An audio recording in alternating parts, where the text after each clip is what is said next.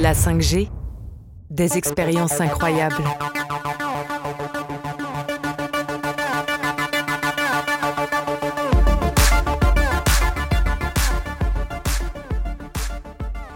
Eh bien, bienvenue Eric euh, sur euh, le garage de la 5G. Je suis heureux de, vous accueillir Eric Bessu pour euh, Calré, est une deep tech qui, qui, construit des solutions pour les data centers, mais aussi des processeurs pour les voitures autonomes, les drones et, et plein d'autres sujets et aussi ce qui nous intéresse, c'est autour de la 5G, notamment avec euh, des, des, opérateurs. Alors peut-être avant, avant de démarrer la conversation autour de la 5G, Eric, est-ce que vous pouvez nous parler du départ de Calré? D'où est venue l'idée? Comment s'est passée la création? Est-ce que vous avez rencontré des freins? Enfin voilà, je vous laisse la, la conversation et, et bienvenue Eric. Merci Christophe. Euh, bah, écoutez, volontiers. Donc, vous avez utilisé le terme de deep tech et c'est vrai que je pense que, que Carré, on est vraiment un très très bel exemple de la, de la deep tech euh, classique française. Alors, on est dans, comme vous l'avez signalé, on est dans le monde du semi-conducteur, euh, puisque Carré aujourd'hui, on développe un nouveau type de processeur extrêmement performant pour tout ce qui est analyse des données. C'est un nom d'ailleurs, ça s'appelle des DPU. Voilà. Et, euh, et en fait, l'histoire de, de Carré commence euh, il y a maintenant plus d'une douzaine d'années en un qu'on appelle un essaimage, c'est-à-dire au départ, l'idée provient de travail d'un laboratoire très connu qui s'appelle le CEA. Deep Tech classique, on part d'une technologie de rupture, d'une belle technologie qui est, qui est issue de laboratoire. Et l'idée au départ était très visionnaire, et c'est vraiment ce sur quoi Carré aujourd'hui est positionné, et est assez simple. En fait, c'était de voir que nos sociétés modernes génèrent de plus en plus de données. Donc ça, je pense qu'on est tous conscients. Euh, il y a un petit rapport qui dit qu'en gros, euh, nos mondes modernes génèrent à peu près dix fois plus de données chaque deux ans. Donc ça vous montre à quel point euh, euh, on a cette croissance incroyable de la génération des données. Et ce que les gens connaissent moins, c'est que il y a aussi d'autres rapports qui disent que la plupart du temps, en gros trois fois sur quatre, ces données-là que l'on génère tous ensemble, il faut les analyser tout de suite. Euh, et, et c'est de là que vient la vision de Calré. Je donne souvent un bon exemple, qui, est un exemple qui, euh, qui est facile à comprendre, c'est l'exemple de la voiture autonome. Alors c'est quoi une voiture autonome? Bah, C'est une voiture quelque part classique euh, qui est bardée de capteurs. Et ces capteurs, qu'est-ce qu'ils font? Ils, filment la route.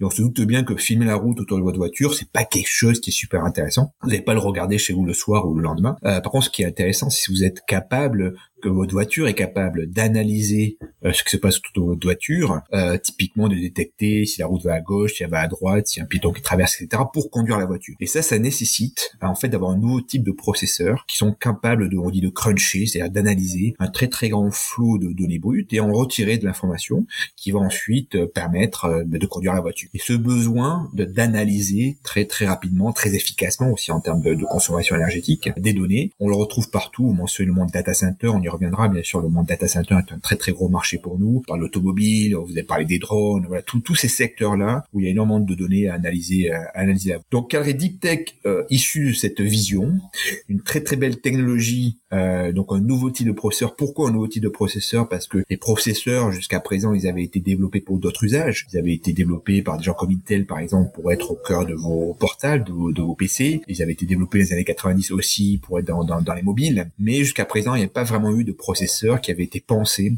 euh, pour faire ça.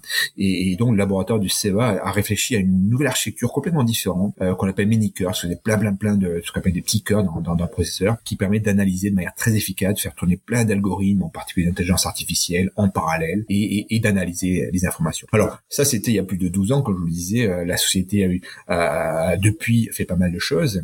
Et euh, comme tous les deep tech, on retrouve un petit peu les, euh, les challenges classiques sur lesquels maintenant on est bien avancé. Le premier challenge, c'est que souvent vous avez une très belle technologie, mais vous savez pas trop trop quel produit en faire, comment comment le vendre, comment le positionner. Et donc ça, c'était un gros travail de, de comprendre que ce besoin-là d'analyser des données, mais c'est euh, en fait c'est vraiment sur les marchés que je viens de vous citer que c'était le, le, plus évident. C'était une première un, un, des premiers challenges de carré. Le deuxième a bien sûr été de tout ce qu'on appelle l'industrialisation. Encore une fois, challenge classique d'une lead tech, comment on passe d'une idée à un produit qui est mature, qui est vendable. Et donc, donc aujourd'hui, on a un produit complètement mature qui se, qui se, en fait, qui s'achète soit sous forme d'un processeur euh, ou voire surtout des cartes d'accélération. On en reparlera tout à l'heure en particulier pour la 5G, c'est-à-dire des cartes qu'on met dans des serveurs. Euh, et le troisième point, souvent deep tech, qui est, qui est aussi un gros gros facteur, un gros challenge, c'est le financement, bien sûr, euh, puisqu'en tout Calré, nous avons à peu près investi 180 millions d'euros dans notre R&D. Euh, et donc ça, ça demande bien sûr beaucoup beaucoup de de financement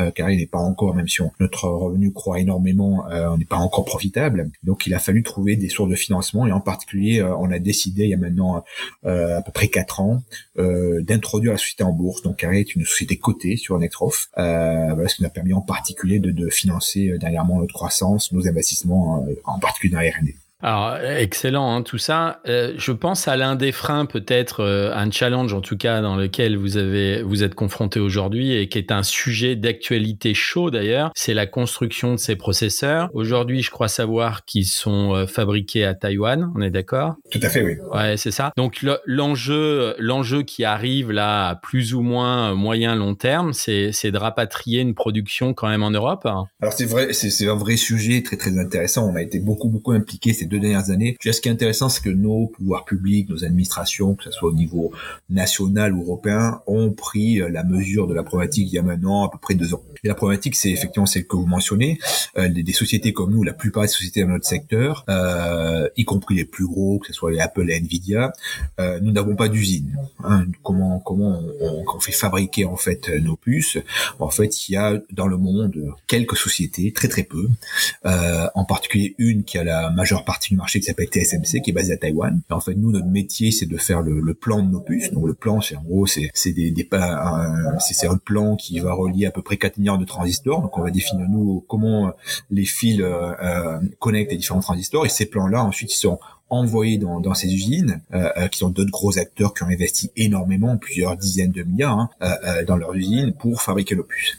Et aujourd'hui, la problématique que l'on a, c'est que les puces de, de, la performance de celle de, de Carré, ben, il n'y a pas d'usine en Europe capable de faire ces puces. Et d'ailleurs, même si vous prenez votre téléphone portable ou votre votre PC, il n'y a pas aujourd'hui d'usine en Europe qui soit capable de faire ces puces avec ce niveau de performance. Les acteurs sont soit aux États-Unis, soit essentiellement à Taïwan ou en Corée. Et donc en particulier avec TSMC. Donc il y a une grosse problématique politique autour de ça, euh, donc sur laquelle nous on a, on a, bien sûr travaillé, on a donné nos idées euh, auprès des différents organismes décideurs et effectivement bah, nous, notre recommandation a toujours été d'essayer d'attirer euh, ces gros acteurs pour qu'ils investissent en Europe, qui créent des lignes euh, en Europe. pourquoi? Parce que ce sont des, des, des, process qui sont quand même très longs à mettre en place, donc on va pas repartir de, de, de zéro et c'est des choses qui se mettent en petit à petit en place. Donc ça c'est pour la fabrication de la puce. Il se trouve qu'il y a, un secteur qui est un petit peu plus facile à relocaliser, c'est la fabrication des cartes. Vous savez, les cartes, ce sont des, euh, c'est ce que l'on peut mettre dans un serveur qui, euh, qui en fait embarque la puce. Et donc des fabricants de cartes, il y en a un petit peu plus en Europe. Et là, dernièrement, euh, on vient de sélectionner un acteur français alors que jusqu'à présent on utilise un, acteur taïwanais pour fabriquer nos cartes. Donc ça c'est quelque chose qu'on peut plus facilement relocaliser. Euh, euh, ça a été fait tout dernièrement. Euh, pour la fabrication de la puce c'est quelque chose de beaucoup plus compliqué, beaucoup plus long et qui dépend beaucoup moins de nous. Super. Donc, on va faire un point sur la, sur la 5G. Euh, je sais que vous êtes sur des tas de projets euh, et, et, comme euh, vous l'avez rappelé, euh, Eric, euh, notamment sur la, la, voiture autonome avec des, des grands constructeurs, euh, que ce soit français ou étrangers. Sur la 5G, il y a, il y a un consortium qui s'est créé parce que l'un des sujets de la 5G en Europe, c'est d'être autonome et de ne plus être dépendant de, de, constructeurs tiers. Et donc, la plupart des constructeurs, enfin des, des grands, pas constructeurs, des grands opérateurs comme Orange, Vodafone, eh bien, travaillent à une solution, ce qu'on appelle Open RAN. Vous avez intégré euh, un projet qui s'appelle 5G Opera. Est-ce que vous pouvez nous en parler, Eric? Oui, bien sûr.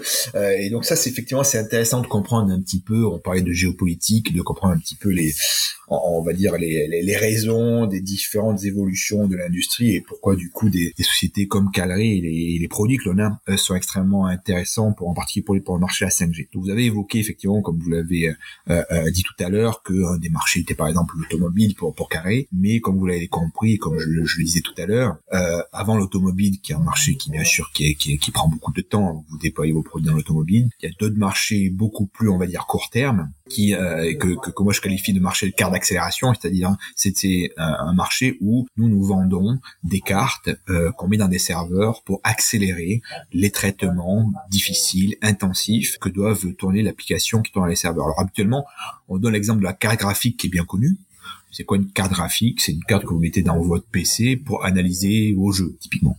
Mais il se trouve que de manière plus générale, aujourd'hui, il y a un marché pour euh, amener des, des cartes d'accélération dans les différents serveurs pour accélérer les fonctions les plus gourmandes ou les plus difficiles, les plus intensives en, termes de calcul euh, dans les différents serveurs. Alors pourquoi c'est intéressant pour la 5G et en quoi ça aussi, c'est, cette, cette, évolution de l'industrie s'inscrit dans un souci aussi là par les opérateurs d'avoir des solutions plus ouvertes? En fait, c'est assez simple. C'est un, un, un des, des, je tiens les opérateurs aujourd'hui, en particulier dans le monde de la 5G, ont, ont deux soucis principaux. Euh, le premier, vous l'avez évoqué, c'est une souci d'ouverture, euh, c'est-à-dire de pouvoir utiliser des solutions plus ouvertes, plus libres, de pas être euh, aussi, on va dire, euh, ce qu'on appelle loqué, c'est-à-dire contraint d'utiliser des, des, des solutions euh, d'acteurs dont il y a peu d'acteurs dans le monde, en particulier des acteurs qui pourraient être typiquement asiatiques. Donc il y a cette volonté de souveraineté et d'ouverture, ça c'est un premier point. Et, la deuxième volonté, c'est aussi bien sûr d'avoir des solutions les plus efficaces possibles et moins chères possibles. Alors comment euh, euh, l'industrie euh, réagit par rapport à ces challenges? Ben, C'est via des cartes d'accélération. Pourquoi? Ben, En fait, euh, plutôt d'utiliser des solutions chères, des, des, ce qu'on appelle des, des, des, boîtes noires qui sont fournies par des gros acteurs, en fait, l'industrie se tourne plutôt par, sur l'utilisation de serveurs classiques, euh, des serveurs que vous achetez dans tous les data centers, et dans lesquels vous avez des cartes d'accélération. Et ces cartes d'accélération vont pouvoir transformer ce serveur en un appareil extrêmement performant pour faire en particulier la 5G. Donc aujourd'hui, nous est donc un fournisseur de cartes d'accélération pour les opérateurs pour qu'ils puissent intégrer nos cartes dans leur serveur et faire en fait des data centers, alors souvent le plus près possible de l'antenne, extrêmement efficace en termes de, de, de, performance, de couverture, mais bien sûr de consommation, euh, et qui puissent intégrer ça et déployer ça euh, sur le réseau. On comprend que en fait, euh, au-delà des, des, deux challenges là que vous venez de citer, euh, il y a aussi euh, le fait d'être souverain numériquement et que l'écosystème des industries mobiles européennes ont besoin d'avoir du, du, matériel et des logiciels, parce que ce qu'on ce qu'on dit pas assez souvent, c'est que la 5G, elle est certes hardware, mais elle est aussi très software puisqu'elle est quasiment pilotée et on appelle ça la virtualisation des, réseaux. Et, c'est vrai que on a besoin d'avoir des processeurs et des cartes d'accélération pour euh, avoir plus de débit, plus de vitesse, euh, pour avoir le plus de connexions possible et, surtout, alors j'aimerais qu'on en parle un petit peu, Eric, d'efficacité énergétique. C'est quoi votre atout là-dessus sur euh, cette efficacité énergétique que la 5G a besoin? Ouais, tout à fait. Euh, euh, donc, c'est vrai que dans l'industrie de manière générale, on a toujours un petit peu opposé d'un côté les solutions software, euh, avec l'intérêt d'une solution software, comme vous le disiez, c'est le fait que ça soit ouvert, qu'on puisse facilement le modifier, mais souvent avec peu d'efficacité en particulier énergétique, et opposer une solution software avec ce qu'on appelle une solution hardware, qui est habituellement perçue comme une solution qui quelque part ne peut plus être programmée, ne peut plus être modifiée, mais qui est très efficace en termes de, de, de performance et de, euh, et de consommation énergétique. Alors ce qu'amènent nos processeurs ou ce qu'amènent nos cartes d'accélération, en fait, c'est un très très bon compromis entre ces deux mondes, puisqu'en fait notre puce, comme je vous disais, est une puce qui va en fait accélérer euh, les, les, on va dire les, les applications, les, les, calculs les plus intensifs de la 5G, ceux qui sont les plus gourmands. Euh, c'est une puce qui a été faite pour ça. Et, et, et, donc du coup, on a à la fois l'aspect programmabilité, donc vous pouvez programmer sur une carte avec des langages classiques, etc. Donc effectivement réutiliser, comme vous disiez, euh, tous des stacks logiciels qui sont extrêmement cruciaux, comme OpenRAN et tous les stacks de virtualisation, etc., qui font partie aujourd'hui du monde de, de, de, des réseaux et des télécoms, mais de le faire avec un hardware quelque part qui est beaucoup plus efficace que votre processeur classique et qui va vous amener des gains de, de, de, performance, de, de, consommation qui peuvent être réduits jusqu'à x10 par rapport à une implémentation classique. Est-ce que est-ce qu'aujourd'hui sur les solutions OpenRAN là qui vont voir le jour un peu partout en Europe, est-ce que l'interopérabilité va va être euh, euh, optimum? Est-ce qu'aujourd'hui, un industriel qui veut équiper euh, son usine en 5G pourra faire du Lego, c'est-à-dire prendre une solution à gauche, une solution à droite, les assembler et que ça marche hein alors ça c'est une très bonne question. Je pense que l'industrie est en train aujourd'hui de, bah, de, construire ces différentes euh, solutions, euh, ces différents leaders aussi. Hein. Euh, ce qu'il faut comprendre aussi, c'est que euh, la 5G, contrairement peut-être ce qu'on vit sur la 4G ou la 3G, euh, nécessite différentes configurations. C'est-à-dire la configuration, si vous faites un réseau privé 5G dans une entreprise, est complètement différente, bien sûr, d'un besoin d'un opérateur national. Donc tout un, un, des vrais enjeux en fait, il y a bien sûr l'interopérabilité, mais c'est surtout la capacité de configurer facilement, sans trop d'efforts, de pouvoir adapter quelque part les solutions par rapport aux besoins de, de, chaque de chaque usage. Et là, c'est pareil, les, les cartes d'accélération comme comme les nôtres ont cet avantage en étant logiciel de pouvoir très facilement se configurer et donc s'adapter. Ensuite, en termes d'interopérabilité, il faut voir quand même l'industrie des télécoms a toujours poussé énormément pour des pour la standardisation, pour les notions d'interopérabilité.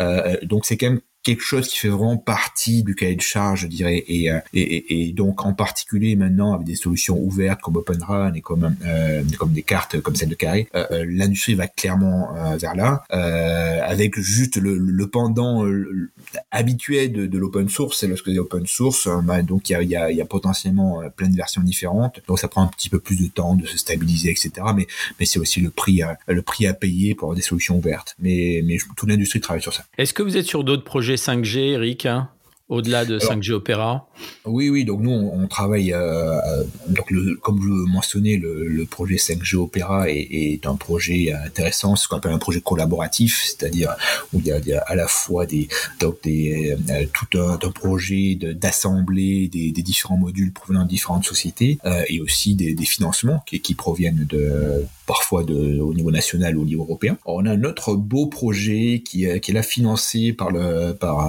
par le, les fonds euh, français qui s'appelle Caraïbes, euh, qui est euh, lié à l'utilisation d'OpenRun en particulier. On travaille avec Bulatos et Orange, ainsi qu'une société qui s'appelle Sixwin dans tout ce qui est networking, pour justement fournir des solutions optimisées pour la 5G avec un, usage assez intéressant qui est un usage autour de, des, des voitures connectées avec Renault.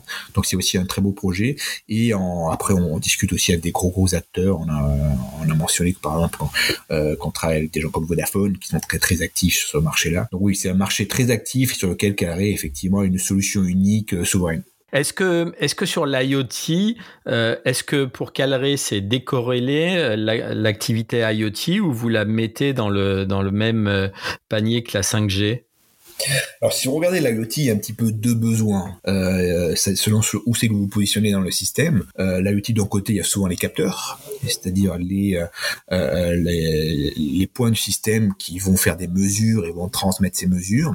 Et ça, habituellement, ce sont des puces qui sont relativement petites, faible consommation. Donc, nous, on n'est pas du tout dans ce secteur-là. Nous, on est vraiment dans ce qu'on appelle le hub de calcul. Donc, se positionne de l'autre côté du système. Alors, ça peut être très près de, des antennes, etc. C'est-à-dire le, le, le euh, qui va en fait récupérer toutes ces informations des différents capteurs, les, analyser pour prendre des décisions. Euh, et donc souvent, effectivement, euh, si vous regardez un petit peu comment marche un système 5G, ben, on va retrouver ça au, au niveau de ce qu'on appelle les edge data centers, c'est-à-dire les data centers locaux qui vont quelque part fusionner les données qui viennent des différents appareils IoT, vont les traiter et en faire quelque chose. Donc on est, nous, bien sûr, l'IoT est quelque chose de très intéressant et qui amène des besoins de traitement de données très forts. Et nous, on se trouve du côté de, du traitement des données, euh, pas du, côté des capteurs.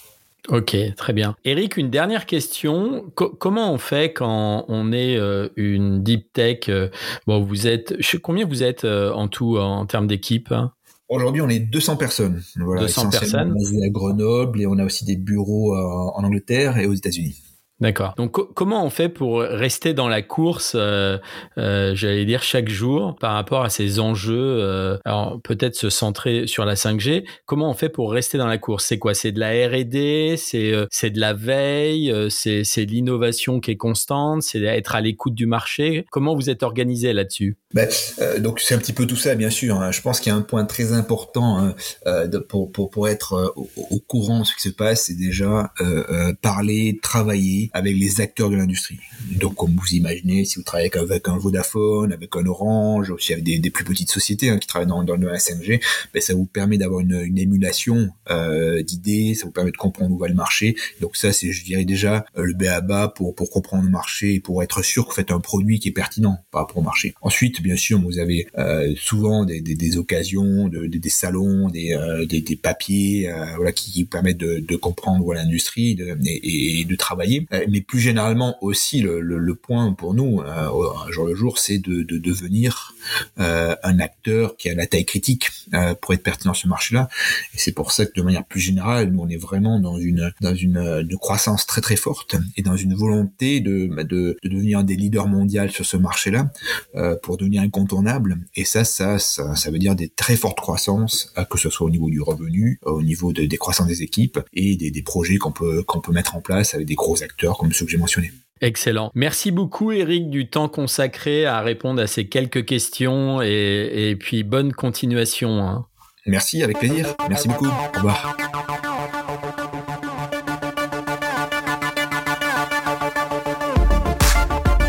Les technologies 5G vont changer notre quotidien